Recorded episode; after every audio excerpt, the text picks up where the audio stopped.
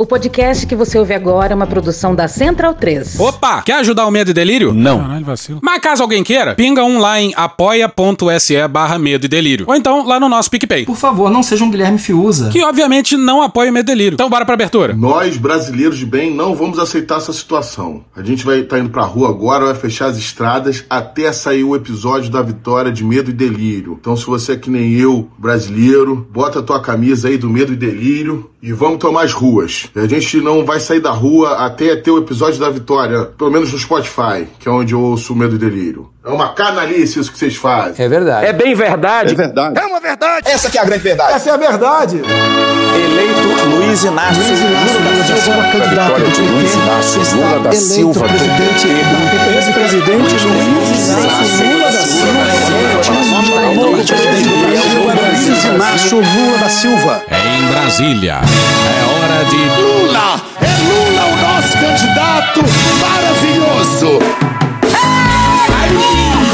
Sexo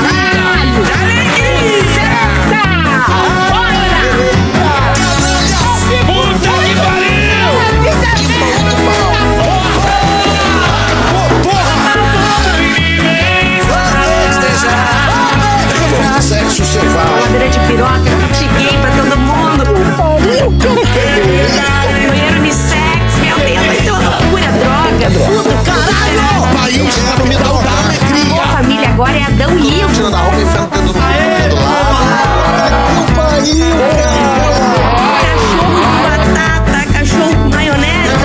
Que delícia, cara. O comunismo vai comer solto. A gente vai pegar o teu Celta, o carro da pista, tua CG, a gente vai iniciar. Tamo junto! Realizando o sonho aqui, velho. Então, bundão é o Jair. Medo, medo, medo. É uma canalice que vocês fazem. Olá, bem-vindos ao Medo e Delírio em Brasília com as últimas notícias dessa bad trip escrota em que a gente se meteu. Bom dia, boa tarde, boa noite.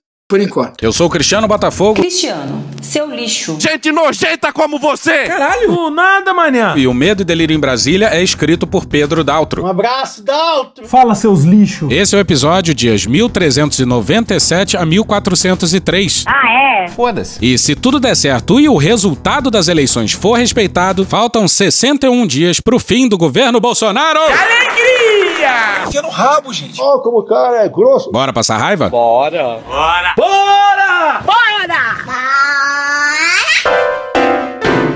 Quatro anos depois. Cristiano, nem abre a boca. Sou eu quem vai abrir esse tópico. Solta a vinheta. E com vocês, Neide Maria. Oi, gente. Oi, gente. Dá, dá meu derby. Dá meu derby. Não tem? Como não tem? Não tem derby. Tudo bem.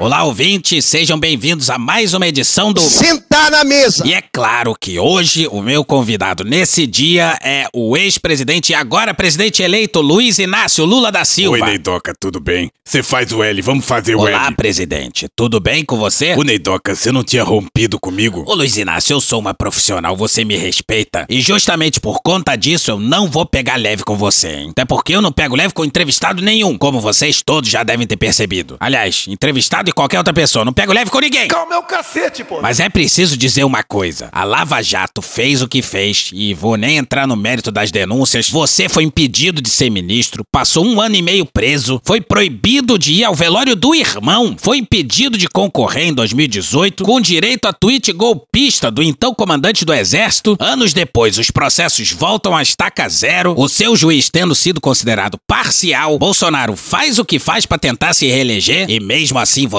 se elege. Mais uma vez, presidente da república e derrotando o governo do general tuiteiro. Aí que vai a minha pergunta, muito poética. Apesar de tudo, tempo, tempo, tempo, tempo, És dos deuses o mais lindo? Olha que bonito isso, Neidoca. E aqui eu já queria deixar um beijo pra você e outro pro Caetano. Tá, mas vamos parar de levantada de bola, porque de puxa-saco o senhor já tá rodeado, não só agora e mais ainda nos próximos quatro anos. E já deixando claro mais uma vez, mais do que uma entrevista, isso aqui é uma inquisição. Então o senhor pense bem nas suas próximas palavras, Luiz Inácio. Nos diga uma coisa: o senhor seria maluco, maluco, de indicar um general pro Ministério da Defesa? Olha, Neidoca, eu não sei. eu Não não sei o tenho- caralho, Luiz Inácio! Olha, você me escuta bem. Não há Peraí, qual... Neidoca, milagre, não precisa segurar assim, vai amassar minha roupa, pô. Tá bom, olha. Tirando o Aldo Rebelo por motivos óbvios, o Jungmann, que não fez nada com o tweet golpista, e o Jacques Wagner, que indicou Vilas Boas do Dilma, você lembra, né? Puta que cagada. Pois é, tirando esses citados aí, você pode indicar qualquer civil pra defesa, entendeu? Civil. A gente aqui no Medo e Delírio queria, sei lá, uma Dilma, ou alguém com o sobrenome Herzog. Mas a gente te conhece, né? Diz aí, Franciel. Lula é bicampeão mundial de conciliação. Aqui não tem ninguém ingênuo, não. Mas se for um militar, ah, Luiz Inácio, o Pedro tá enfiando a cabeça na quina que só de pensar na possibilidade. A gente teve que trancar ele no banheiro, porque lá não tem quina. Ô, Neidoca, essa é uma decisão mais pra frente. Não vamos colocar a carroça na frente Eu vou é colocar minha mão na sua cara. Se você não prometer indicar um civil pra defesa, Luiz Inácio. Militar tem que bater continência pra ministro da defesa civil. Tá, Neidoca, eu prometo indicar um civil. E militar da reserva não é civil. fode. Se eu vi o senhor conversando com Etchegonha ou Santos Cruz, o senhor já vai pedindo aqui tá exílio em pior algum país, Luiz Inácio.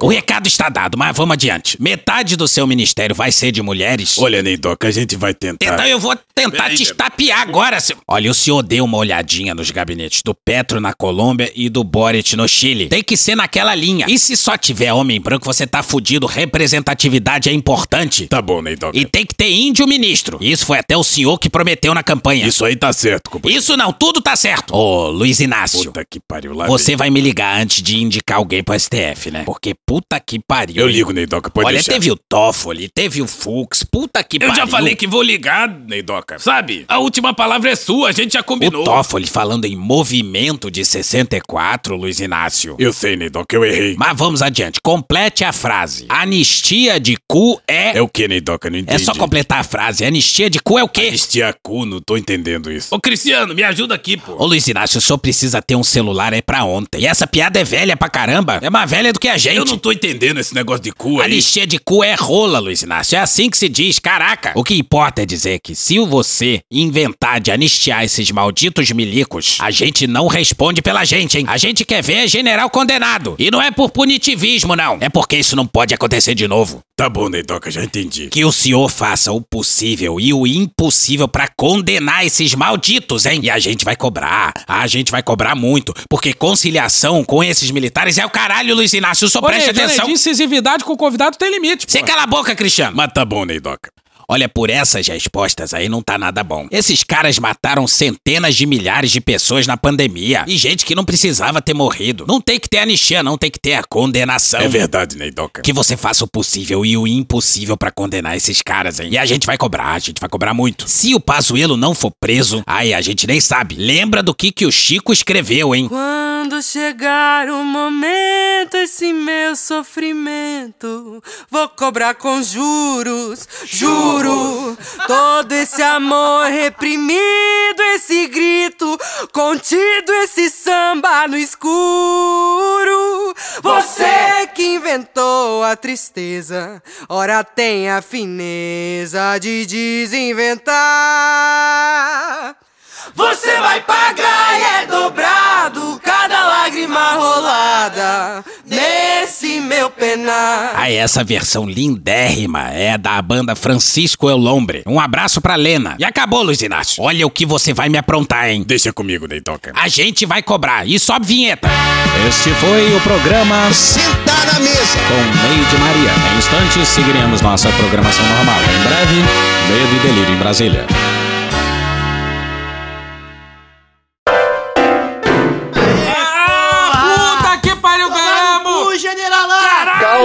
Poxa. Esse é o título do tópico. Diz aí, Bolsonaro. Acabou, porra. Então acabou. Mais ou menos. E a verdade é que a gente não teria qualquer condição psicológica Laudos, psi, la, é, laudos psi, é, de, tá, de psico, é, de fazer um episódio da derrota. E o que dizer da demora pra sair esse episódio aqui? Falta de respeito crianças. As crianças não merecem isso. Fomos implacavelmente sabotados pelo destino. Puta que pariu, Marquinhos. computador deu pau, alugamos um computador que via via estrada, ficou preso nos bloqueios, mas conseguimos um novo e estamos aqui fazendo. fez mais do que sua obrigação. Esse governo de generais foi democraticamente eleito. Mais ou menos. E quatro anos depois conseguiu a proeza É! De ter o primeiro presidente da história da nova república a não ser reeleito. Se fudeu! Aí tu se fudeu! Diz aí, Bolsonaro! Maioria é uma coisa, minoria é outra. Minoria tem que se calar, circunvar a maioria. Acabou. Primeiro é bom dizer que se não tivesse tido pandemia, ou o Bolsonaro tivesse feito a coisa certa durante a pandemia, ele muito provavelmente estaria reeleito. Para além disso, Bolsonaro fez de tudo para perder a eleição com a campanha mais desastrada da história. Sou ousado! Ao mesmo tempo em que o seu governo cometeu todos os crimes possíveis para ganhar a eleição na base da força bruta. Ele fez tudo para ganhar e tudo para perder ao mesmo tempo. É paradoxo, chama isso aí. Orçamento secreto, bilhões despejados em período eleitoral, a máquina pública usada como nunca antes num projeto de reeleição, pastores fazendo terrorismo retórico nas igrejas evangélicas, assédio eleitoral a torto e a direito, patrões pressionando eleitores do Lula com demissão e por aí vai. E ainda assim tomaram no cu! Eu não tô doido, não! Eles tentaram de tudo e ainda assim se fuderam. Todo mundo se fudeu! Mas calma, tenhamos calma. Tô pedindo calma, calma, calma. Mas voltemos pro sábado. Meu gol! Não, porra. Mas já que você falou disso, olha só um trecho do primeiro episódio do Medo e Delírio em Brasília, do dia 26 de novembro de 2019. Era uma merda. Não escutem. Eu não sou flamenguista, mas o Pedro Daltro é. E como muita gente disse no sábado. Parabéns ao Flamengo que tá enfileirando taças como se não houvesse amanhã. Mas agora sim, voltemos pro sábado. Meu gol! Não, porra, eu tô falando da. Calazambelli! Que porra foi aquilo? O Flamengo? Não, porra, vai tomar no cu, Pedro. Depois diz que eu sou grosso. Como é que a Carla Zambelli tem uma arma? Ponto. E como é que a Carla Zambelli tem uma arma e sai por aí que nem louca, perseguindo uma pessoa com arma em punho? Brasil bagunça. E esse pessoal adora confessar crime por livre e espontânea vontade. Olha só. Mariana Zilbercan, Carlos Petrocilo e Arthur Rodrigues no dia 29 na Folha. Aspas da Zambelli. Abre aspas, eu estava almoçando com meu filho no bar. Um homem começou a me xingar e falar que o Lula iria ganhar. Eu tenho porte federal de armas. Mostrei até para ele parar. Fecha aspas. That was a threat. Eles adoram confessar crime, só pode ser. Você não conhece a lei, você é burra, Carla, desculpa. Como assim mostrou a arma para ele até para ele parar? Uma coisa é você dizer o famoso teu cu, Teu cu. que oficialmente no Brasil encerra qualquer discussão. Outra coisa é mostrar uma arma. Se ele não parasse, ela ia largar o dedo nele, chamar a polícia que é bom nada, né? E na véspera da eleição, quando por lei o porte de arma é proibido. Mas ao que parece para Carla, foda-se, né? Segundo legislação eleitoral, o porte de arma e de munição é proibido por colecionadores, atiradores desportivos e caçadores nas 24 horas que antecedem e sucedem o dia de votação. Uma resolução do Tribunal Superior Eleitoral, aprovada em setembro, determina que o descumprimento da regra pode acarretar prisão em flagrante por porte ilegal. A deputada, no entanto, diz que ignorou a resolução de forma consciente, por se tratar de uma determinação ilegal, a seu ver. Abre aspas, não é lei. A resolução é ilegal e ordens ilegais não se cumprem. Qualquer decisão do senhor Alexandre de Moraes, esse presidente não mais cumprirá. Conscientemente estava ignorando a resolução e continuarei ignorando a resolução do doutor Alexandre de Moraes. Porque ele não é legislador, ele é simplesmente o presidente do TSE e um membro do STF. Fecha aspas. Só dela estar armada no dia já estava errado. E não era uma questão da resolução do Alexandre de Moraes, é a lei. Mas ela, inspirada pelo Bob Jeff, É muito abuso. saiu pelas ruas de São Paulo com a arma em punho. E mais louco do que isso é que a Zambelli mentiu. O relato dela como vítima da história não resistiu às imagens capturadas. Você é burra, Carla, desculpa. Tava um segurança dela ali, também armado, que deu um tiro pro alto no meio da rua. E ele foi preso, por conta da legislação eleitoral. E eis o Brasil que Bolsonaro e os generais querem, ou permitem que exista. Qualquer discussão vai ter alguém com uma arma em riste. Por isso que eu quero que o povo se arme. Uma rígida política de controle da natalidade. O motorista xingou o outro no trânsito, mete a arma pra fora da janela e larga o dedo. Discussão no bar, dá uns pipocos e tá tudo resolvido. O melhor diálogo é bala voando. Como é o seu nome? Meu nome é Pedro. Era Pedro, agora é defunto. E tudo isso com a bênção do Exército Brasileiro. Vou esquecer disso jamais. E sabe como o Brasil vai conseguir fazer essa direita alucinada se sensibilizar dessa loucura armamentista? É só o MST anunciar que vai comprar fuzil para as famílias sem teto. No dia seguinte tem general soltando pomba da paz, abraçando a Lagoa Rodrigo de Freitas e fazendo passeata vestido de branco em Copacabana. Nesse caso aí, o Pro Armas Chupa, som da paz! Chupa de barril! Chupa Fórum Brasileiro da Segurança Pública! Chupa Instituto Igarapé! Entende logo logo a importância do Sou da Paz do Viva Rio, do Fórum Brasileiro de Segurança Pública e do Instituto Igarapé e passa a defender uma filosofia de não violência. Na mesma hora, o Exército aprende a fazer banco de dados de armas e munições. E o pessoal da Jovem Pan vai cantar em média. O Constantino. E a única coisa boa desse episódio aí é que talvez ele custe o mandato da Zambelli. Pô, se isso não é quebra de decoro, nada mais é quebra de decoro. E ela já tava reeleita. Ainda não tomou posse, mas já tinha sido reeleita. Infelizmente. Pô, não é possível que não dê pra tirar o mandato dela por causa disso. Caralho. E acabou a parte da. Cala Zambelli! Passemos para madrugada de sábado para domingo, entre as multidões de flamenguistas completamente alcoolizados que rondavam pelas cidades comemorando o título da Libertadores. Pois é, mas antes o TSE tinha tomado uma decisão proibindo blitz no dia da eleição. Sabe como é que é? É eleição, as pessoas têm o direito de votar, não só o direito como o dever, e isso pode ser usado em regiões estratégicas para impedir o voto de certas populações. Voter suppression, diriam os americanos. Pois é, não é um bom dia para ficar travando o trânsito em estrada ou em qualquer outro lugar. Ou ficar, por exemplo, dificultando o acesso a ônibus e metrô. Pois é, mas às duas da manhã de sábado para domingo, horas antes da eleição começar, o diretor-geral da PRF enviou o seguinte ofício ao TSE, basicamente dizendo que Eu fui do tempo que decisão do Supremo não se discute, se cumpre. Eu fui desse tempo, não sou mais.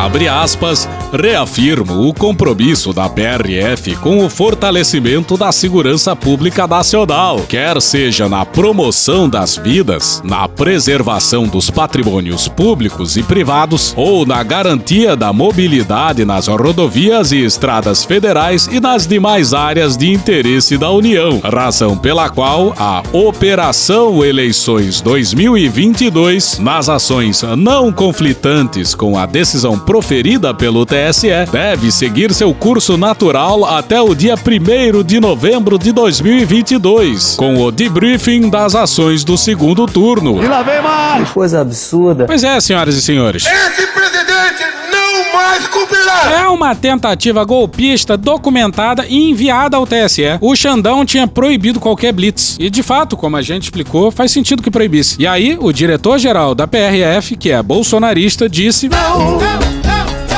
Olha só! No dia 25 de maio, a PRF protagonizou o Camburão de Gás, em Sergipe, assassinando cruelmente o Genivaldo, que ousou andar de moto sem capacete por aí, tal qual o presidente da República. E tudo à luz do sol, aos olhos de dezenas e dezenas de testemunhas, sem constrangimento algum. Gostaria muito de um dia aprovar o excludente de licitude, para que vocês, após os termos da missão, fossem para casa, se recolherem no calor de seus familiares e não esperar a visita de um oficial de justiça. Nós vamos botar em pauta o excludente de licitude, porque o policial tem que, ao cumprir sua missão, ir para casa descansar e não aguardar a visita do oficial de justiça. Pois é, esse governo militar, repleto de generais, meteu 100 anos de sigilo para esse caso. Tudo é motivo de sigilo, tudo é motivo de sigilo, tudo é motivo de sigilo. Transparência acima de tudo. Pois é, aí cinco meses depois, a PRF resolveu tentar dar um golpe sem precisar dar tiro. Paz, tranquilidade. E aqui vamos estragar a cronologia. Vocês estão meio foda-se. Mas olha o que, que o Xandão falou numa coletiva no fim da tarde de domingo. O diretor da Polícia Rodoviária Federal editou uma ordem de serviço, que todos viram, é, dizendo que, no que não fosse conflitante com a decisão, é, as operações com base no Código de Trânsito Brasileiro seriam é, realizadas. Ele disse isso mesmo? Onde houve aqui, e isso vai ser mais detalhadamente apurado, onde houve aqui um eventual conflito. Ouve o que está falando? Tentativa de golpe agora virou conflito? Ai, que conflito. É, as operações realizadas, e foram inúmeras operações realizadas, foram, segundo é, o diretor é, da Polícia Rodoviária Federal, é, que veio até o Tribunal Superior Eleitoral há poucos é, momentos explicar exatamente essa questão e vai documentar depois, foram realizadas com base no Código de Trânsito Brasileiro.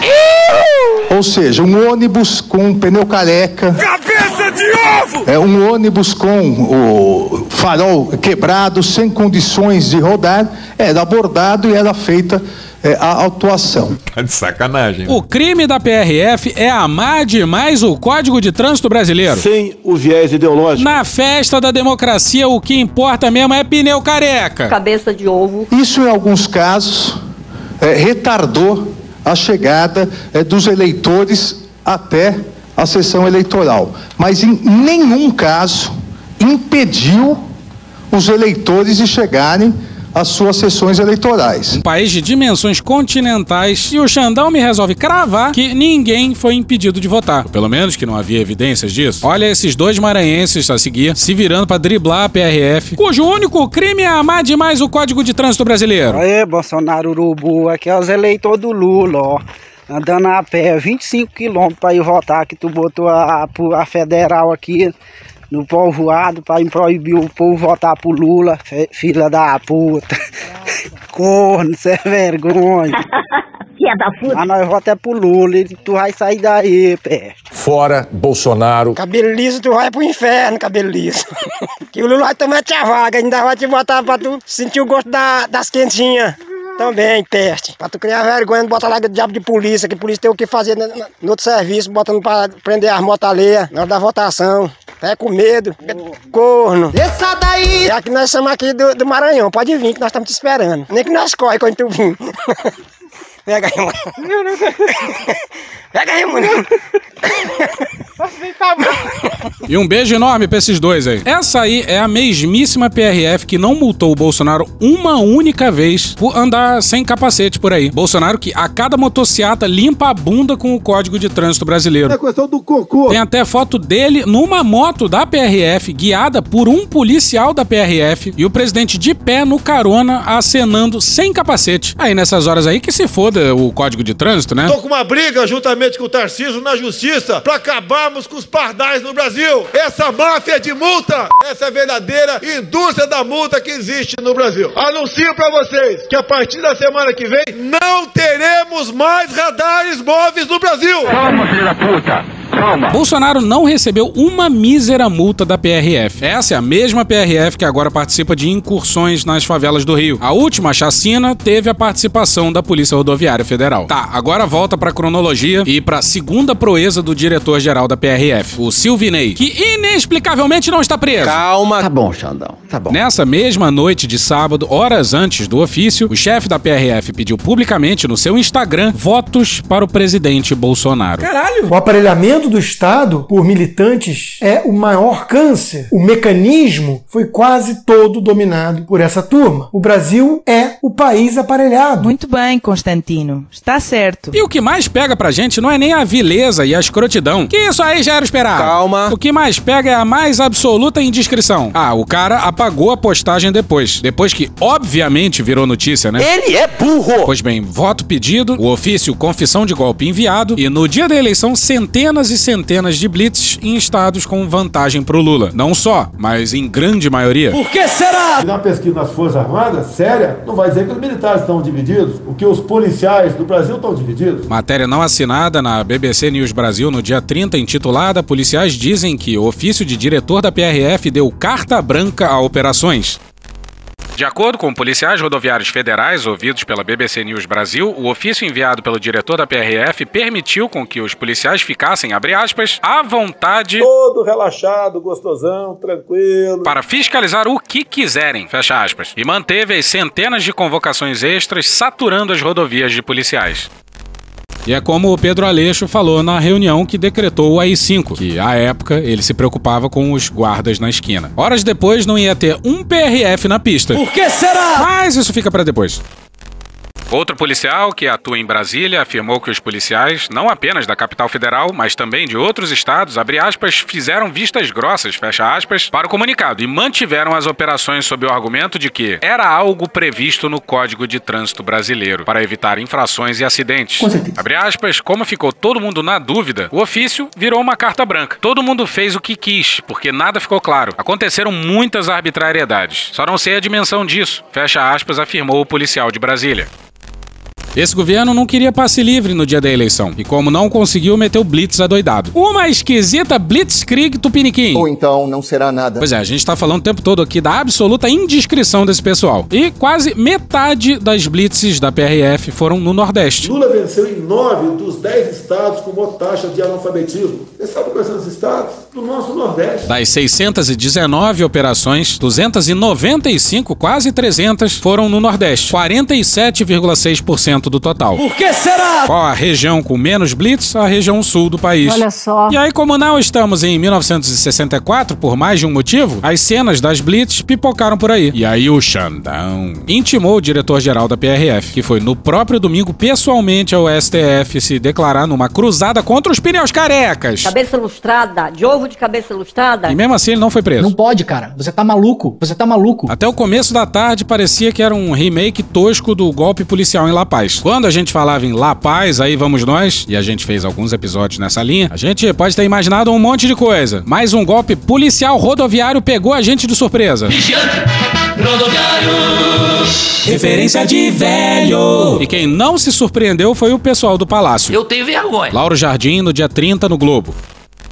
A ação protagonizada hoje pela Polícia Rodoviária Federal, que acontece nas estradas brasileiras com ações que dificultam o transporte de eleitores, começou a ser articulada na noite do dia 19 de outubro. Ou não, mais um crime eleitoral. Ou não, mais um crime de responsabilidade. Naquela quarta-feira, o núcleo duro que que é dura? da campanha de Jair Bolsonaro se reuniu no Palácio da Alvorada e traçou as ações fundamentais que deveriam ser tomadas na reta final do segundo turno. Uma delas era justamente a operação que está sendo empreendida desde essa madrugada. Os chefes dos órgãos que auxiliam a Justiça Eleitoral, como as Forças Armadas, a Polícia Federal e a Polícia Rodoviária Federal, seriam instruídos para que seus comandados ficassem atentos ao transporte irregular de eleitores, sobretudo no Nordeste. Chame-os do que você é e acuse-os do que você faz.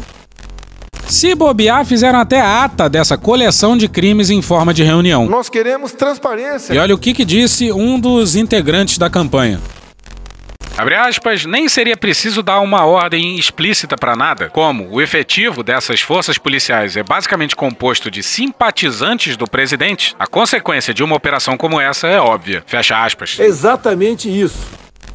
E olha só, se fosse o PT fazendo isso. E o PT, hein? Ia ser guerra civil. Só vai mudar, infelizmente, quando um dia nós partimos para uma guerra civil aqui dentro. Se fosse o PT, ia ter general dando tiro de canhão em manifestante e os caralho. Bora pra André Sadi e a Júlia do Ailib no dia 30 no G1.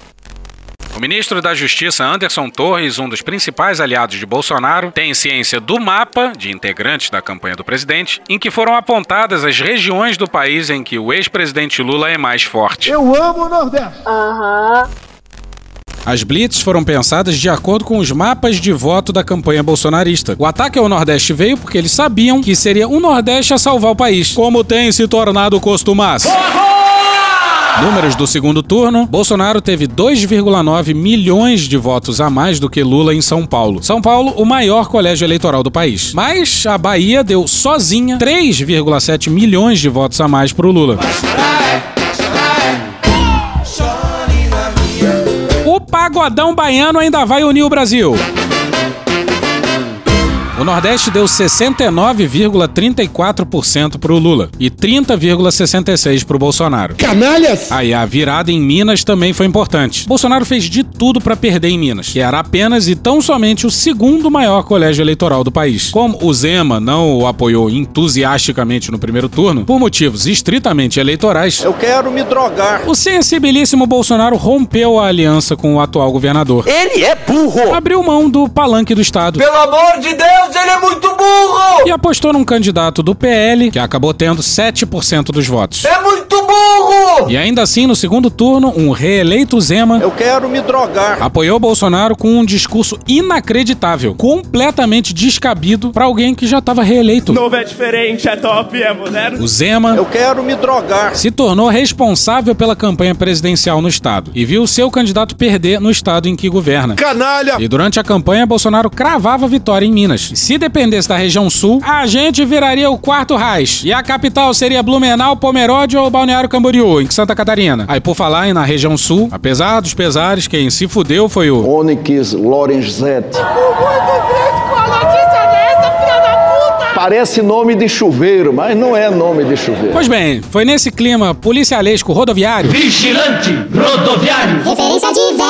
Que a eleição se desenrolou. Ódio e nojo. Sim, a gente tem muito a festejar. É a festa na fresta, como diria o Luiz Antônio Simas. Mas tem que ter um mais, né? Também é preciso entender que o Bolsonaro fez o que fez nesses quatro anos e conseguiu 49,1% dos votos válidos. Ih, rapaz. É a vitória mais apertada desde a redemocratização. Rapaz! Até então, a disputa mais apertada tinha sido em 2014, quando a Dilma teve 51,64% e o Aécio 48,36%. Por outro lado, sim, tem um por outro lado. Dada a forma como a máquina do governo foi colocada a serviço da chapa de Bolsonaro, a vitória é enorme. Foi uma eleição em que o outro lado jogou sujo como nunca antes na história, cometendo crime eleitoral atrás de crime eleitoral. Mas a gente não pode esquecer que esse cara aí, o Bolsonaro, teve 49% dos votos. Não pode, cara. Se para 49% dos eleitores do Brasil o Bolsonaro merece uma segunda chance, depois desses quatro anos miseráveis e Lula é pior do que Bolsonaro, é porque. A gente tá fudido. A gente tá muito fudido. Bora pro Celso Rocha de Barros no dia 30 na Folha.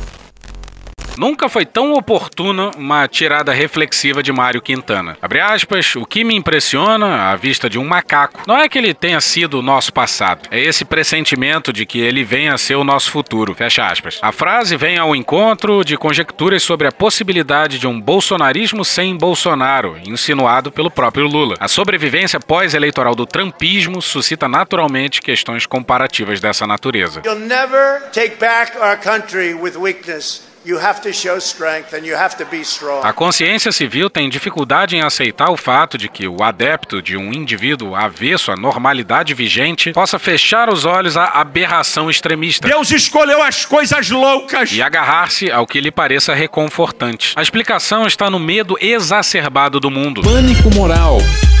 Pânico moral. Sonha-se com um perigo. O fato é imaginário. O medo é real. Pânico, pânico, pânico, pânico, pânico, pânico, pânico moral. A ilusão de uma parceria é tranquilizante. O iludido não precisa acreditar no que houve. Basta sentir que está num galho seguro. Um candidato extremista, uma igreja integrista. É a mais importante tradição do mundo ocidental é o cristianismo. Assim, o dia seguinte de uma vitória da democracia nas urnas presidenciais enfrentará o retrocesso mental e, descontado o pequeno avanço da diversidade, o pior congresso da história, um primata solto na buraqueira. Não é onda, é um mar morto, povoado de fósseis que emergiu. Fóssil não tem vida, mas pega fogo. Jair Bolsonaro do PSL ironiza trabalho de reconstrução do Museu Nacional, diz que tem Messias no nome, mas não faz milagre e afirma: já está feito, já pegou fogo quer que faça o quê? Bolsonarismo pode ser nome transitório do pior. Se a fonte emocional do ismo se tornar radioativa, os fiéis pularão para outra, como crente troca de igreja ou macaco de galho.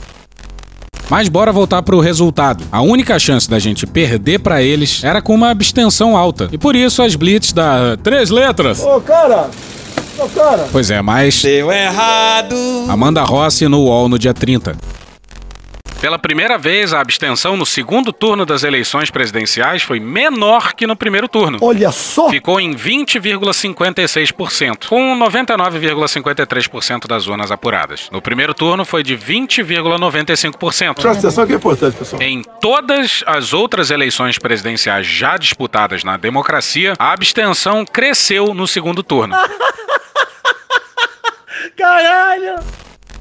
Pois é, pela primeira vez na história, a abstenção diminuiu entre o primeiro e o segundo turno. Que delícia, cara! E não, isso não torna as blitzes da PRF menos absurdas. Nem fodendo!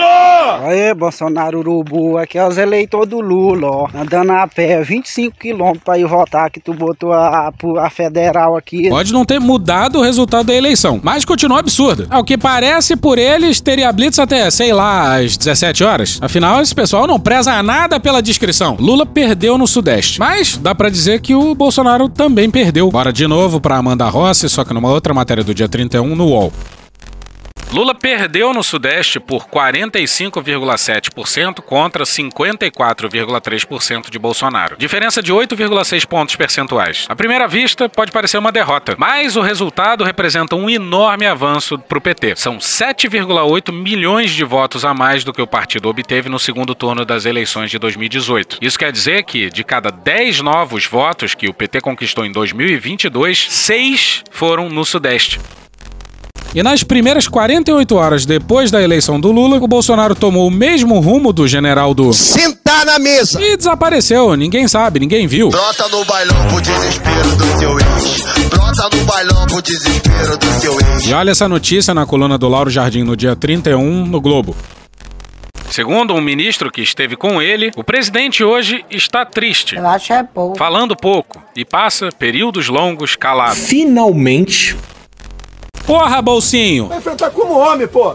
Não como moleque. Os bolsonaristas salivando pelo salve presidencial e ele caladinho, desnorteado, morrendo de medo de ser preso. Alguém já ouviu falar de uma, uma senhora chamada Giannini Agnes? E provavelmente pensando na sua fuga. Eu tenho três alternativas para o meu futuro: estar preso, ser morto ou a vitória. Mas na verdade também há outra razão. Isso também fica mais pra frente. Falta de respeito com as crianças. Aí o Bolsonaro se isolou no palácio, não queria a visita de ninguém e, obviamente, não ligou pra parabenizar o Lula. Deixa eu falar uma coisa, você tem quantos anos, menino? Mas o Lula ligou pro Bolsonaro. E essa você só vê aqui no Medo e Delírio.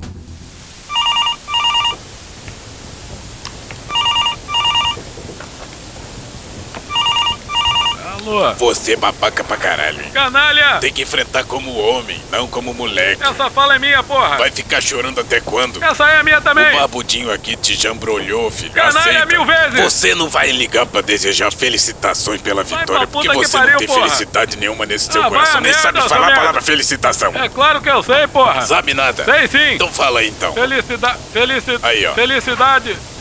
Tô falando, porra. Parabéns aí, porra! Finalmente, muito obrigado, companheiro. É maravilhosa realmente essa democracia. Canalha! E muito bonito ver você aceitando a derrota. Jamais, Eu queria passar o telefone aqui isso. pro meu amigo Farid. Burro! Burro! Burro! Canalha! Porra. Pois é, até o Mourão já ligou pro Alckmin e se colocou à disposição para transição. E dado que o general, sem qualquer autoestima, não participava nem de reunião ministerial mais, vai ver que ele acha que transição é apresentar o gabinete, apresentar o pessoal do cafezinho, por aí vai. O Arthur Lira, que é o presidente de fato, tuitou logo após o anúncio que o resultado seria respeitado e ponto final. Ponto final. E obviamente não vai ter qualquer transição minimamente séria. Eles vão é, destruir o que der pra destruir de documento. Bolsonaro vai levar alguns documentos pra Mar-a-Lago, quer dizer, para o Vivendas da Barra. Guilty as hell. E não vai nem comparecer à posse. E sabe qual foi a última vez em que isso aconteceu? Matéria não assinada na Folha no dia 8 de janeiro de 2021, intitulada No Brasil, o último presidente a se recusar a comparecer à posse do sucessor foi Figueiredo. O ano era 1985. O Brasil ainda ensaiava um governo democrático. E José Sarney teve que assumir o comando do país depois que o presidente eleito à época, Tancredo Neves, foi hospitalizado na véspera da posse e veio a morrer pouco mais de um mês depois. Sobre Sarney, Figueiredo Obtuso. disse pouco antes de sua morte em 1999. Abre aspas, sempre foi um fraco, um carreirista. De puxa-saco passou a traidor. Por isso não passei a faixa presidencial para aquele pulha. Não cabia a ele assumir a presidência. Fecha aspas. Militares sempre muito sensíveis. Sensibilidade incrível desse homem. Mas voltemos mais algumas décadas para o passado.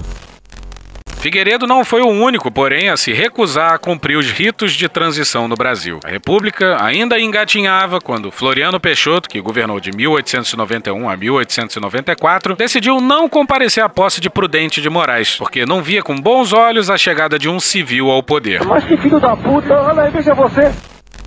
Pois é, de novo, mais uma vez, militar se recusando a passar poder para civil democraticamente eleito. Pois é, eles nos consideram cidadãos de segunda classe, mas vamos para a reação dos generais, porque a gente derrotou esse governo de generais. Fica passando tua vergonha aí, cara. Tu botou essa, esse jumento, tu botou essa merda lá, a culpa é tua. Malu Gaspar no dia 31 no Globo. A vitória de Luiz Inácio Lula da Silva desencadeou uma série de conversas telefônicas Você é um rapaz simpático, agradável. No entanto, perde seu tempo com bobagem, né? e em grupos de WhatsApp entre oficiais militares de patentes abaixo do generalato desde o anúncio do resultado, todas em tom de frustração. E temor com o destino das Forças Armadas sob o novo governo. Eis o destino. Oi! Vai! Oi! Vai, Silvio! Oi! Vai, papo! Oi! Que pariu!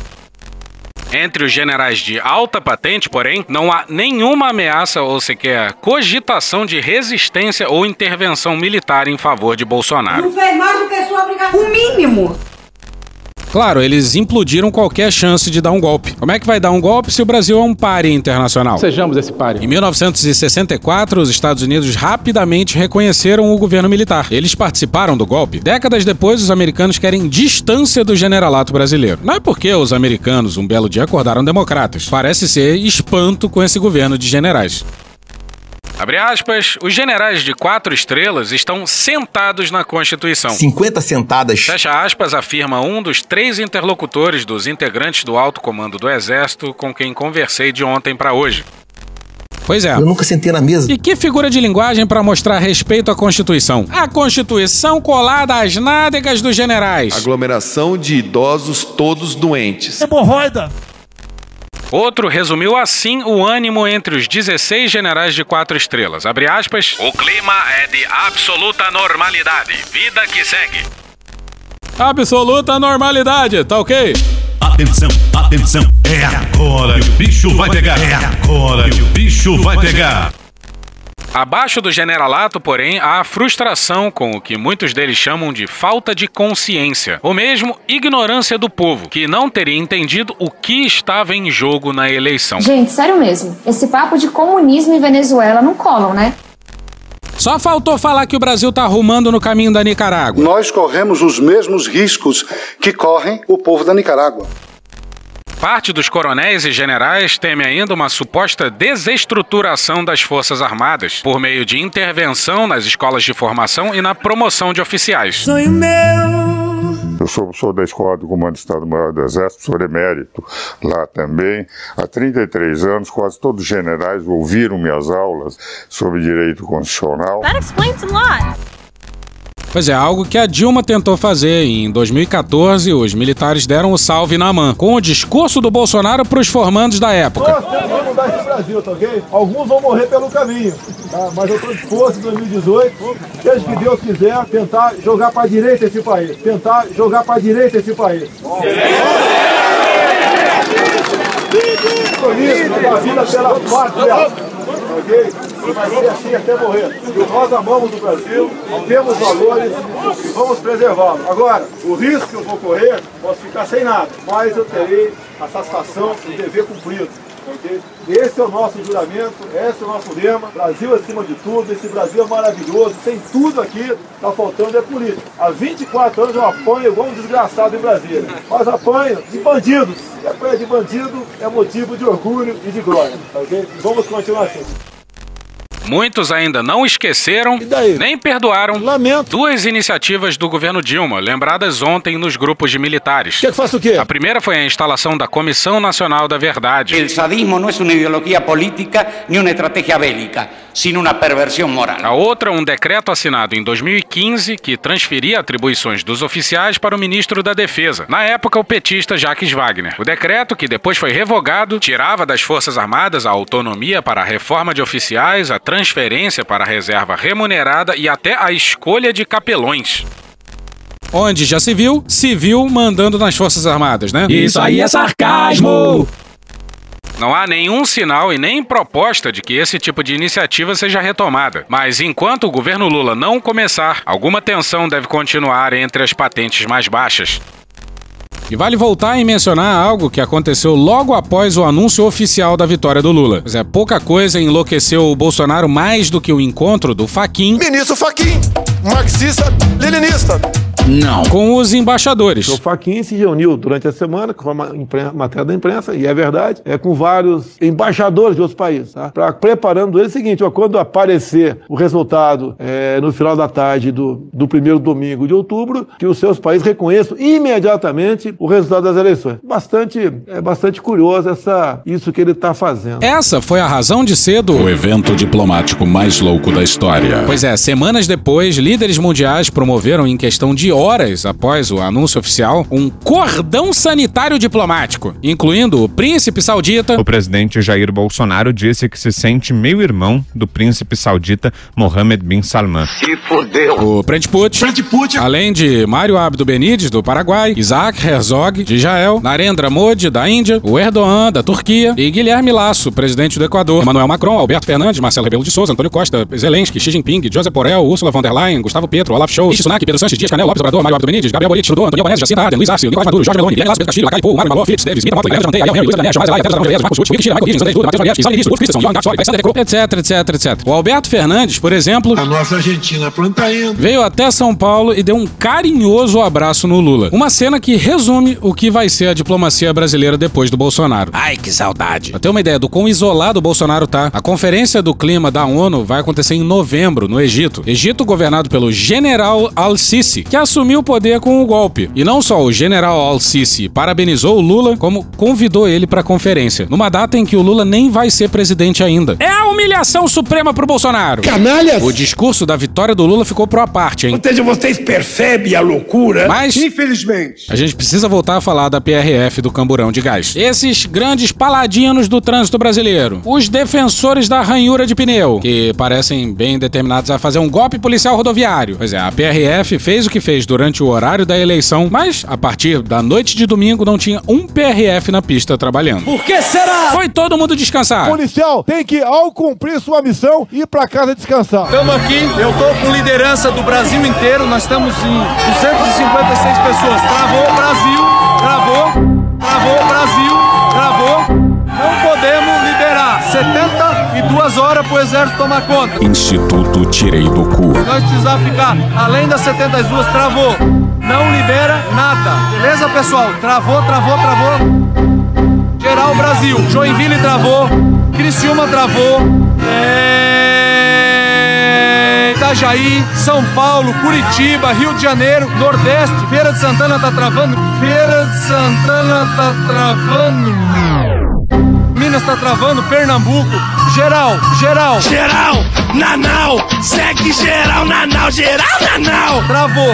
Roubo escancarado. Deu, acabou. Acabou? Acabou. Acabou. Não acabou. Nós só voltamos assim, ó. Não tem político nenhum que vai chegar perto de nós e, ó, vocês não podem pedir intervenção militar ou qualquer coisa. Nós só saímos das ruas a hora que o exército tomar o país. Ah, sério? Não tem político nenhum, porque os políticos vão vir agora dizer não, não pode para tentar garantir o cargo. Não podemos garantir cargo de ninguém. Agora é o nosso futuro que está em jogo.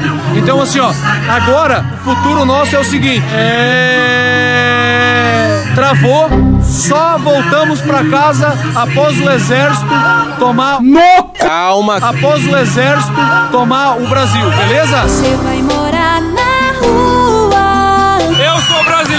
eu não aceito. Eu acredito na família. Eu não quero comunismo. Acabou, acabou, acabou. Mais de 300 bloqueios em quase todos os estados do país e a PRF, tão zelosa do Código de Trânsito, achou de boa os bloqueios. Se bobear, tinha viatura da PRF atravessada na pista. Não temos prova. De um lado, o camburão de gás do Genivaldo. Porque ele tava sem capacete, pecado mortal. Mas usem capacete, pelo amor de Deus. Do outro, a PRF negociando com os caminhoneiros. Pra que essa, essa ansiedade, essa angústia? Está acontecendo na BR-020 Luiz Eduardo Magalhães uma manifestação do resultado da eleição. Corrupta, cheia de problemas, cheia de confusão e nós não queremos ser invadidos pelo comunismo.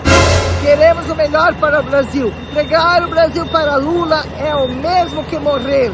Não vamos deixar. Vamos lutar pelo nosso país. Vamos continuar produzindo grãos. Então tudo bem. Nessa cena aí, pneus espalhados pela pista pegando fogo. O amor da PRF ao Código de Trânsito Brasileiro.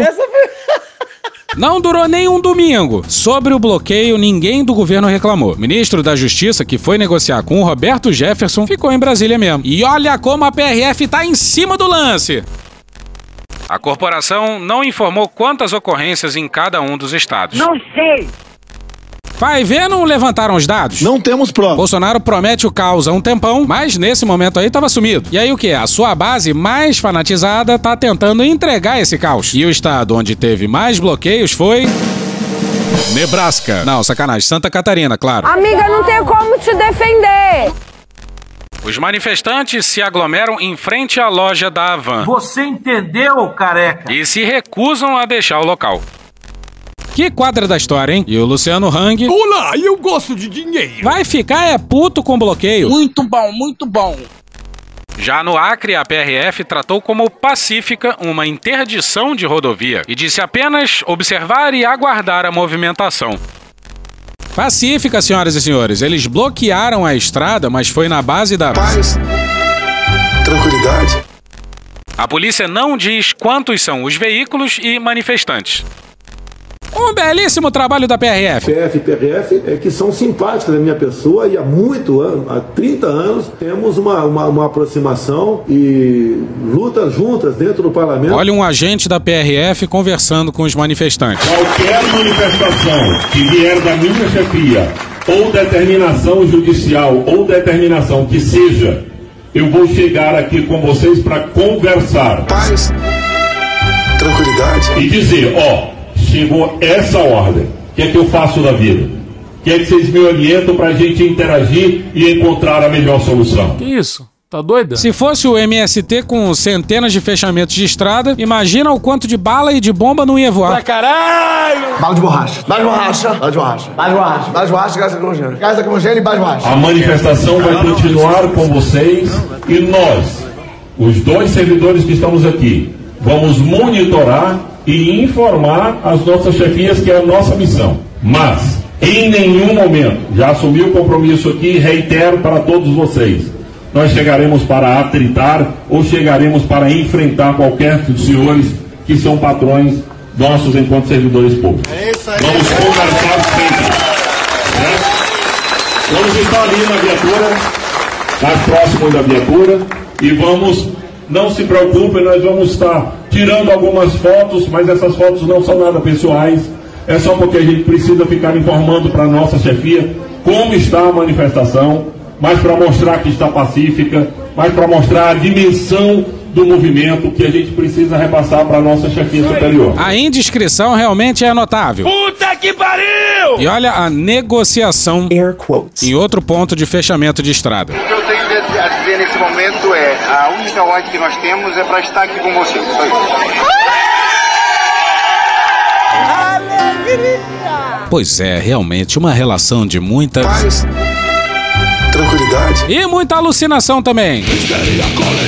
Esse áudio que vai a seguir é de um vídeo da Presidente Dutra, rodovia que liga o Rio a São Paulo. E incrivelmente São Paulo ao Rio também. E as pessoas que aparecem no vídeo, ao que parece, não são caminhoneiros. Vem pra rua, Brasil! Vem pra a Nossa, a nossa nação é a única nação que ainda se mantém de pé diante do imperialismo comunista. A máfia chinesa. A nossa nação é a única grande nação da face da Terra que se mantém de pé contra o sistema comunista. Eu sou Alexandre dos Santos Lima. E o nível de informação é vasto. Trânsito aqui completamente parado. Qual é o nome do senhor, meu filho? Ricardo. Ricardo, fica mais aqui assim, Ricardo. Ricardo, qual o objetivo dessa manifestação? Nós queremos um Brasil melhor.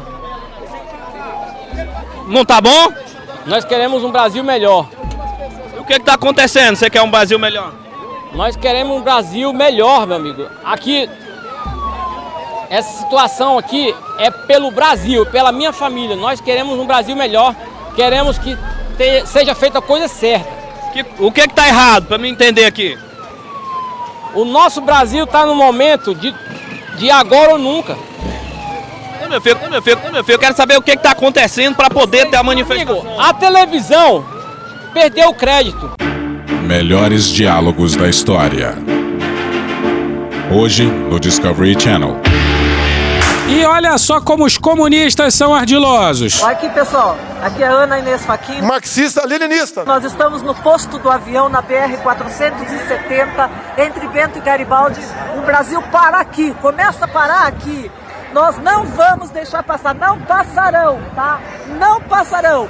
Aqui até a polícia tá segurando, tá? Tá nos ajudando. Aqui até a polícia tá segurando, tá? Tá nos ajudando. Caralho! Venham pra cá, gente, porque não existe segunda-feira no comunismo. Aê, porra!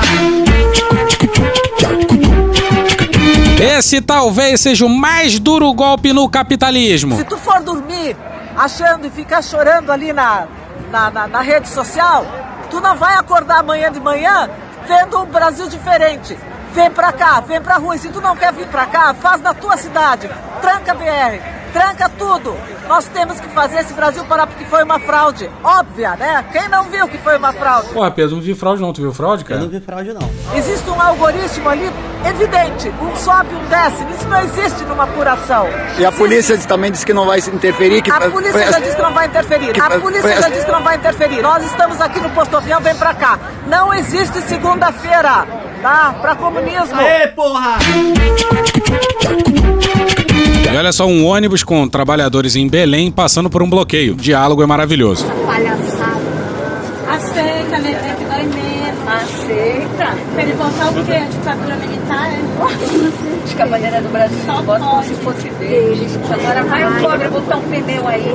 E esse povo não trabalha, não? Se fosse o pessoal, coitado. Pois é, porque eles não sabem que é uma intervenção militar. E esses bloqueios não se tratam de reivindicações de categoria, é puro golpismo. Nem os representantes das associações de caminhoneiros apoiaram a porra dessa. Ao contrário daquele 7 de setembro de 2021. Ficamos sabendo agora que o presidente da República resolveu agir. E a partir de agora, o Brasil está em estado de sítio. Não. E tem vídeo dos manifestantes comemorando a confirmação da fraude eleitoral. R7 acaba de informar possibilidade de erro grave na eleição. Olha aí, pessoal! Foi confirmada a fraude! E tem vídeo também dos manifestantes comemorando a prisão do Alexandre de Moraes. Olha quem está falando.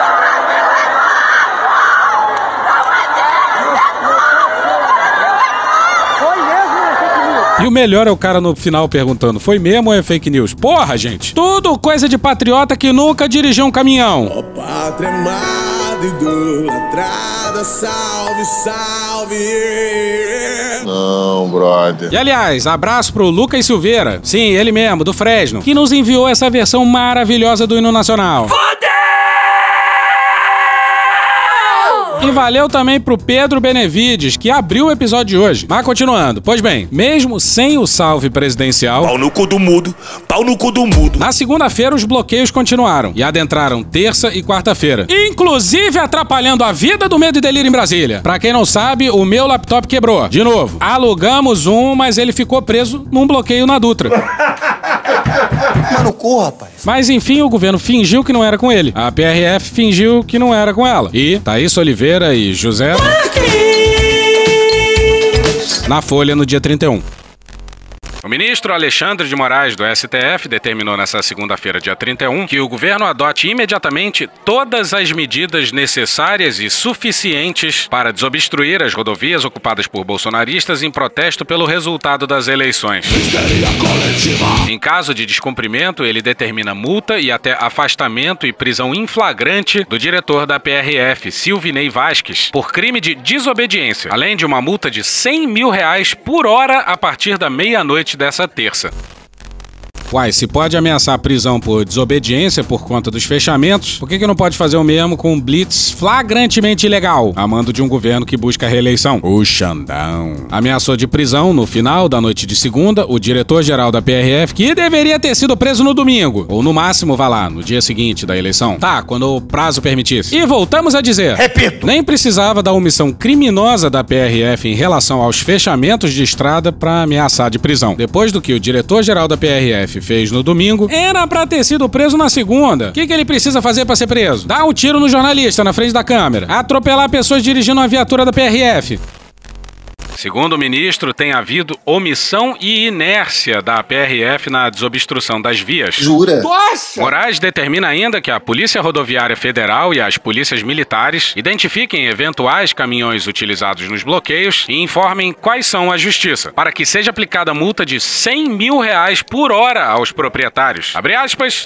Em que pese o exercício do poder de polícia ser de competência de vários dos órgãos públicos envolvidos, como as polícias rodoviária federal e polícias militares, o que lhe permitiria o emprego do desforço necessário para a livre circulação de bens e pessoas, é também inegável que a PRF não vem realizando sua tarefa constitucional e legal. Fecha aspas, acrescentou.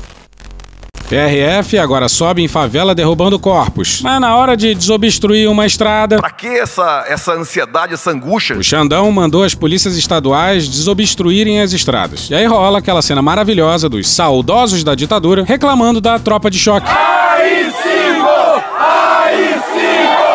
AI-5! Aí, cinco dedos na tua cara. Mas teve policial militar mandando a tropa de choque que tava ali pra desobstruir a via retirar a viatura do choque da via, porque tava atrapalhando a rodovia. Que delícia, cara! Tira, tira a sua viatura daqui e coloca lá. Eu tô dando ordem agora lá. Você tá me prejudicando a minha rodovia. Agora. Olha que legal. E o Xandão não fez isso sozinho, não. O plenário do STF, por exemplo, formou maioria na madrugada de segunda para terça, para forçar a desobstrução das estradas. O que é uma notícia absolutamente inacreditável. Isso nunca deveria ir ao plenário do STF, porra. Não podemos falar em democracia sem um judiciário independente, sem um legislativo também independente, para que possam tomar decisões. Não monocraticamente, por vezes, mas as questões que interessam ao povo como um todo que tomem, mas de modo que seja ouvido o colegiado. Nenhum outro poder embarcou nessa loucura. Inclusive, governadores aliados mandaram a polícia desocupar as vias, como o Cláudio Castro e o Zema. Eu quero me drogar. Os empresários não querem as estradas paradas. Os grandes empresários do agro não querem. Até o Aras, muitíssimo atrasado, resolveu se mexer e colocar os procuradores para ir para cima da PRF. Digamos que não foram só os gringos que fizeram um cordão sanitário. Procurada pela reportagem após a decisão, a PRF afirmou que a ordem do diretor-geral é desobstruir todos os postos de bloqueio o mais rápido possível. Mas não parece. Que nunca houve determinação contrária. Aham. E que a corporação está trabalhando para liberar todas as rodovias federais até essa terça. Não fez mais do que sua obrigação.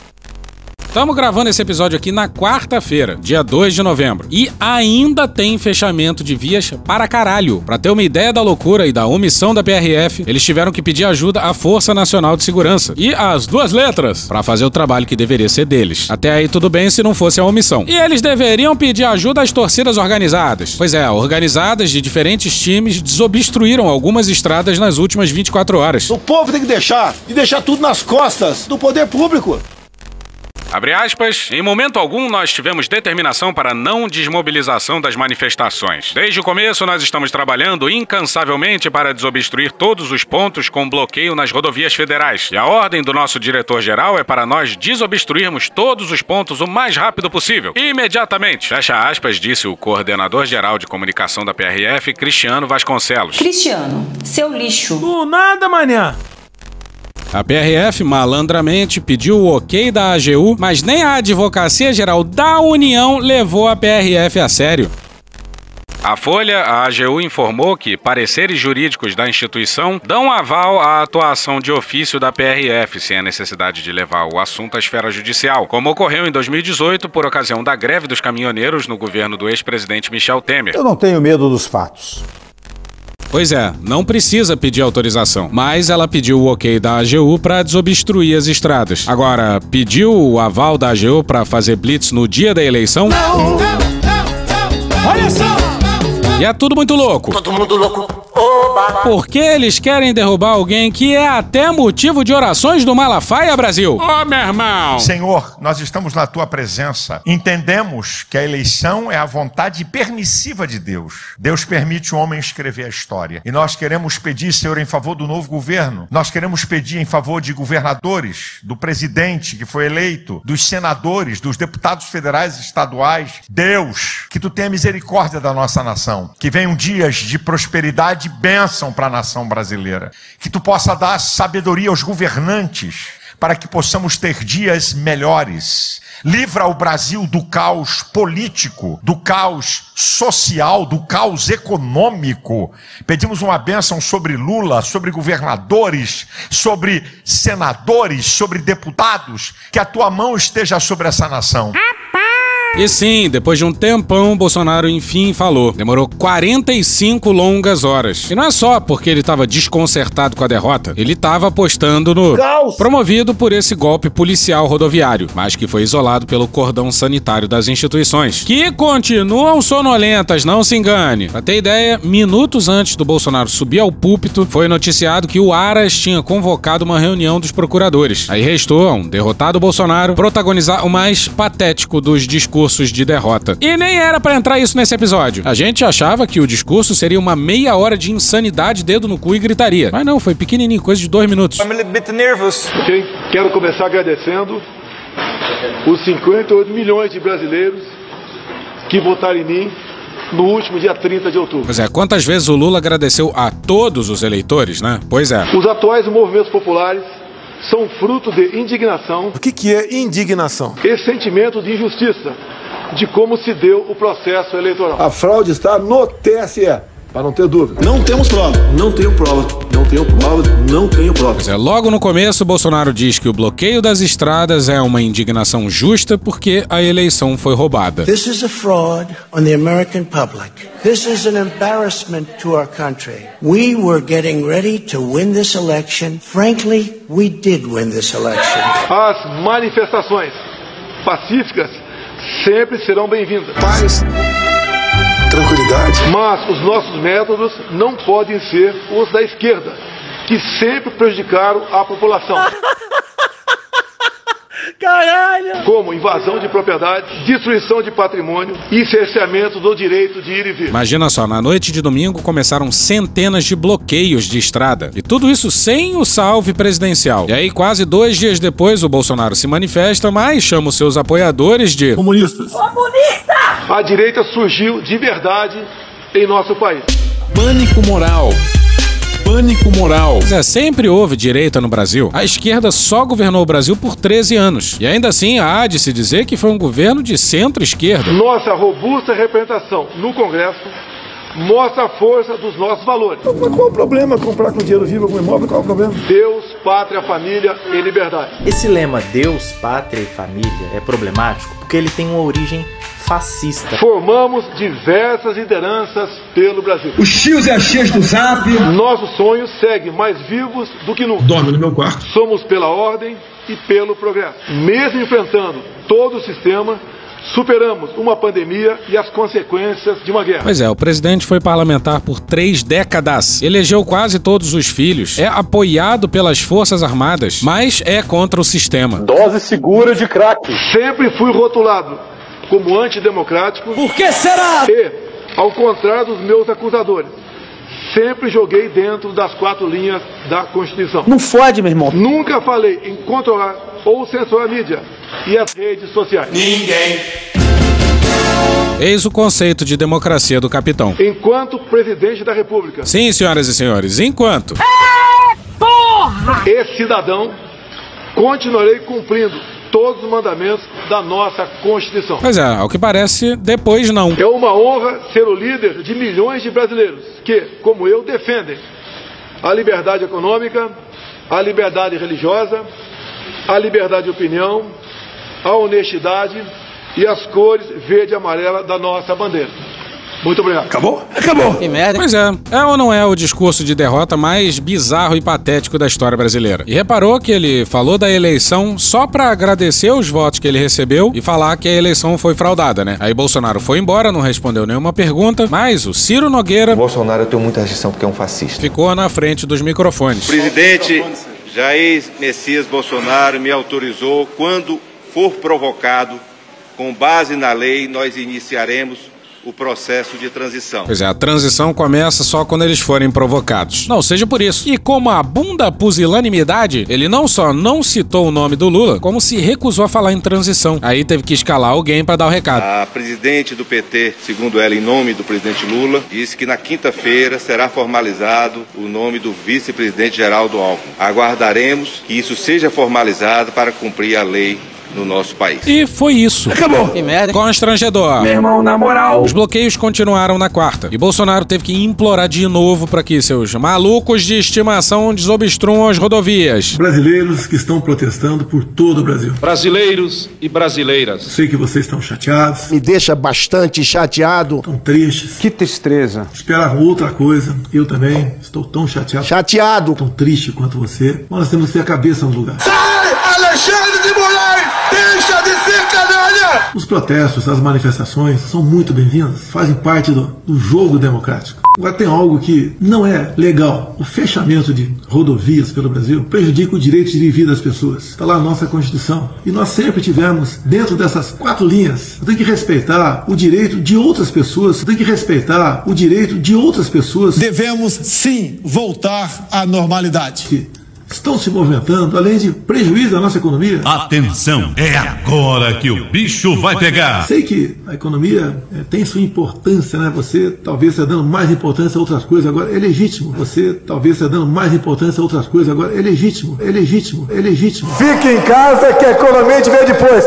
Isso é para os fracos. As consequências do fique em casa, a economia vê depois, vai vir mais coisa ruim por aí, tá? A vida é tanto importante quanto a questão do emprego. Eu quero fazer um apelo a você desobstrua as rodovias. Isso daí não faz parte, da, no meu entender, dessas manifestações legítimas. Não vamos perder nós aqui essa nossa legitimidade. Imagina o pessoal fechando estrada e descobrindo, pela segunda vez, que estão sendo criticados até pelo Bolsonaro. Outras manifestações que estão fazendo pelo Brasil todo, em praças, faz parte, repito, do jogo democrático. Sim, várias manifestações acontecendo nessa quarta-feira pedindo intervenção militar, que é golpe. Fique à vontade. Não. E deixo claro, vocês estão se manifestando espontaneamente. Espontaneamente. Tira o cu da reta bonito. Espontaneamente. Espontaneamente. Todos vocês aqui juraram da vida por sua liberdade. Repitam aí.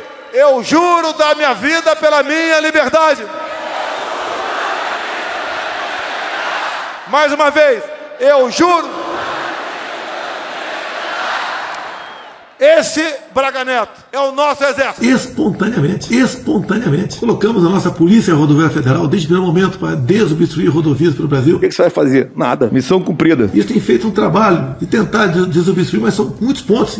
E as dificuldades são enormes. Ah, coitado! Imagina a dificuldade que seria para atacar tiro e bomba se fosse o MST fechando estrada. Fácil, extremamente fácil. Prejuízo todo mundo está tendo com essas rodovias fechadas. O apelo que eu faço a você, desobstrua as rodovias, protestem de outra forma em outros locais, que isso é muito bem-vindo, faz parte da nossa democracia. Por favor, não pensem mal de mim. Eu quero o bem de vocês. Bolsonaro tá bem ligado que vai acabar se queimando com a sua base mais fanática. Exatamente isso. Ao longo desse tempo todo, à frente da presidência, colaborei para ressurgir o sentimento patriótico, o amor à pátria, as nossas cores verde e amarela, a defesa da família, a defesa da liberdade. Não vamos jogar isso fora. Vamos fazer o que tem que ser feito. Estou com vocês e tenho certeza que vocês estão comigo. O pedido é rodovias. Vamos desobstruí-la para o bem da nossa nação e para que nós possamos continuar lutando por democracia e por liberdade. Muito obrigado a todos vocês. Deus abençoe o nosso Brasil. A tristeza do Bolsonaro é encantadora. Que tristeza. E acabou esse episódio. Tinha até mais coisa para falar, como as manifestações que a gente mencionou, com bastante gente em frente aos quartéis de diferentes cidades implorando por uma intervenção militar. Eu tenho vergonha. É todo um novo estágio da insanidade brasileira. Aí ah, também teve a visita do Bolsonaro ao STF. Ele queria que os ministros do STF o encontrassem antes do discurso no palácio, mas eles disseram: Não, não, não! Então os ministros receberam o Bolsonaro no STF. E mesmo assim não era pra ter tido reunião nenhuma. Doideira! E segundo o Faquin, marxista-leninista, abre aspas, ele utilizou o verbo acabar no passado. Ele disse acabou, portanto, olhar para frente. Fecha aspas. Mas fica para outro episódio. Gente, o que importa é que Bolsonaro foi vencido. Não para sempre, mas pelo menos a gente tirou ele do cargo mais importante do país. E isso é significativo para um cacete. Vamos comemorar, vamos celebrar, vamos brindar. Porque a gente merece e merece pra caralho. Porra.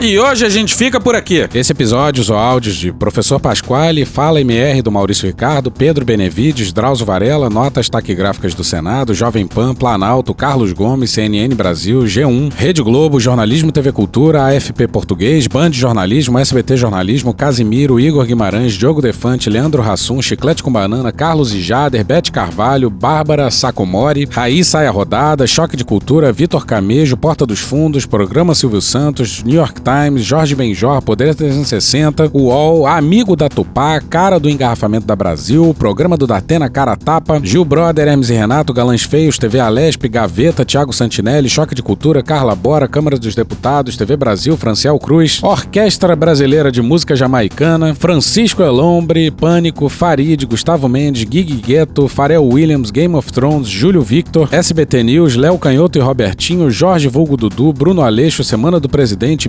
BG, Sai de Bamba, Beatles, TSE, O Tempo, Zeca Pagodinho, Meteoro Brasil, Meio Norte Mais, Jornal Nacional, NEM, Rede TV, Dom Juan, Falha de Cobertura, Papo de Política, Intercept Brasil, Vigilante Rodoviário, Jovem Pan, Ad Ferrer, Planalto, Record News, TV Câmara, Cecília Oliveira, NBC News, Samuel Mariano, Tiaguinho, Átila Yamarino, Samira Close, Léo Santana, Jout Jout, Cara Tapa, BM CBDF, Maria Betânia, SDH Argentina, SATV, Costinha, Comédia MTV, Tati Pink, Ciel Rodrigues, Folha de São Paulo, Nosferato Sound Effects, Futurama, A Fazenda, Cartoon Network, Ratos de Porão, DJ Sadam, Canal Meio, Fresno, MC Gorila, Opaío, Michael Jackson, Antônio Vivaldi, Metrópole, Silvio Brito, Antagonista, Programa do Ratinho, C-SPAN, BBC News Brasil, Super História, Tesoureiros do Jair, Molejo, Jornal O Globo, TV Senado, Terra Brasil, Cocoricó, J Quest, Conversas Cruzadas, Regina Roca, Chico Botelho, Globo News, Band News, Panorama CBN, Daniel Furlan, João Carvalho, Vale em Bandeira, Pablo Vitar e The Office. Thank Contribua com a nossa campanha de financiamento coletivo. É só procurar por Medo e Delírio em Brasília no PicPay ou ir no apoia.se barra Medo e Delírio. Porra, doação ao caralho, porra. Não tem nem dinheiro pra me comprar um jogo de videogame, morou, cara? Pingando um capilé lá, vocês ajudam a gente a manter essa bagunça aqui. Assine o nosso feed no seu agregador de podcast favorito e escreve pra gente no Twitter. A gente joga coisa também no Instagram e no YouTube. E o nosso Faz Tudo Bernardo coloca também muita coisa no Cortes Medo e Delírio no Telegram. E agora a gente também tem uma loja, loja.medo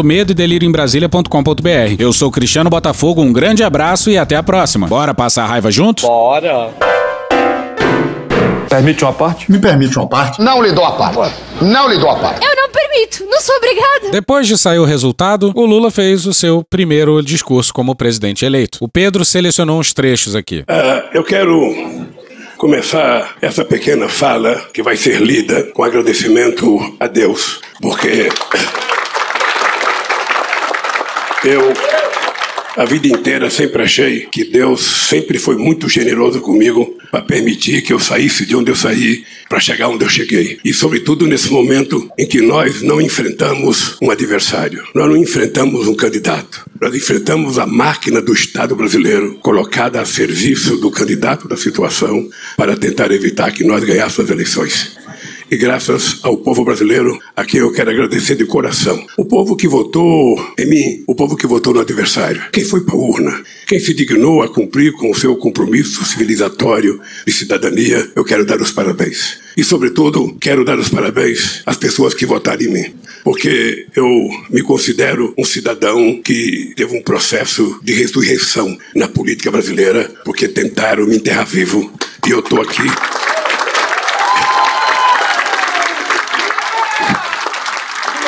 Estou aqui para governar esse país numa situação muito difícil, mas eu tenho fé em Deus que com a ajuda do povo nós vamos encontrar uma saída para que esse país volte a viver democraticamente, harmonicamente e a gente possa inclusive restabelecer a paz entre as famílias, entre os divergentes, para que a gente possa construir o mundo que nós precisamos e o Brasil.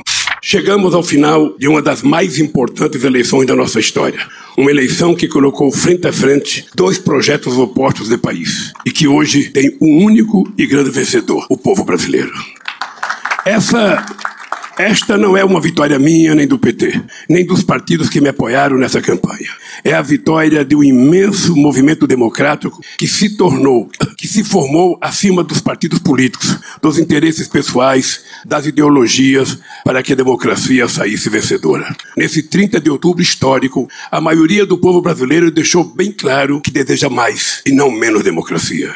Deseja mais e não menos inclusão social e oportunidade para todos deseja mais e não menos respeito e entendimento entre os brasileiros. Em suma, deseja mais e não menos liberdade, igualdade, fraternidade em nosso país. Meus amigos e minhas amigas, a partir de 1 de janeiro de 2023, vou governar para 215 milhões de brasileiros e brasileiras. E não apenas para aqueles que votaram em mim. Não existe dois Brasis. somos um único país, um único povo, uma grande nação.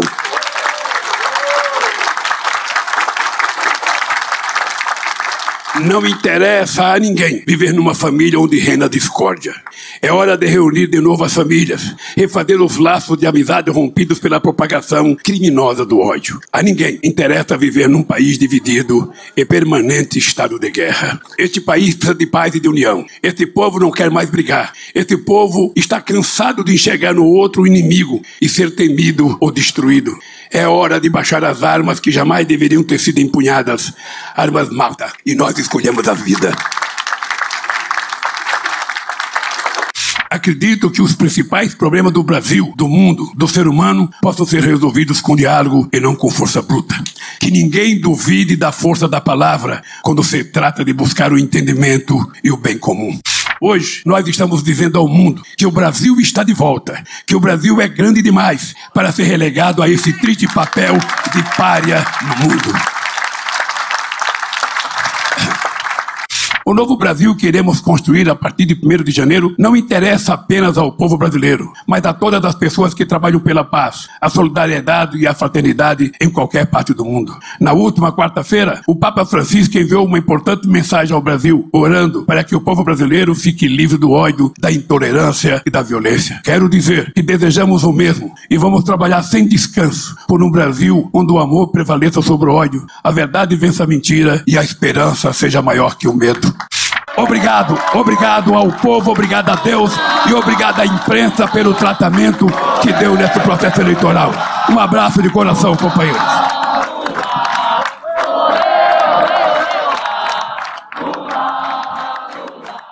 Puta que pariu. Porra. Porra. Porra. Porra. Putinha do poço. Problemas? Pornô. Pornô. Paralelepípedo de crack? Paralelepípedo de crack? Paralelepípedo de crack. Frente Putin. Frente Putin. Frente Putin. Frente Biden. Frente Biden. Frente Biden. Frente Lula. Presidente, por que sua esposa Michele recebeu 89 mil de Fabrício Queiroz? Parte terminal do aparelho digestivo. Pum. Que bom do bom. Agora, o governo tá indo bem. Eu não errei nenhuma. Eu não errei nenhuma. Zero. Porra. Será que eu tô errando falar isso daí? Não tem como não dar errado. Vai dar errado. Tem tudo para não dar certo. O cu dilatado. Lula ou Bolsonaro? Qualquer pessoa me perguntar Satanás ou Bolsonaro, eu vou responder Satanás. A verdadeira polarização é entre os que querem o direito de viver e os que querem o direito de matar. De que lado você tá? A verdadeira polarização é entre o meu pau e a sua mão. Polarização é meu pau e a sua mão. Sempre importante frisar. Ô, oh, glória. E no final do arco-íris tem um baldinho de cerveja gelada. Foda-se. É fora Bolsonaro, é Bolsonaro fora.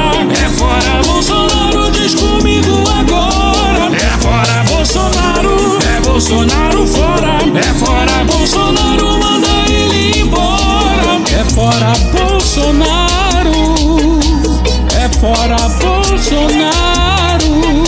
Acabou? Acabou!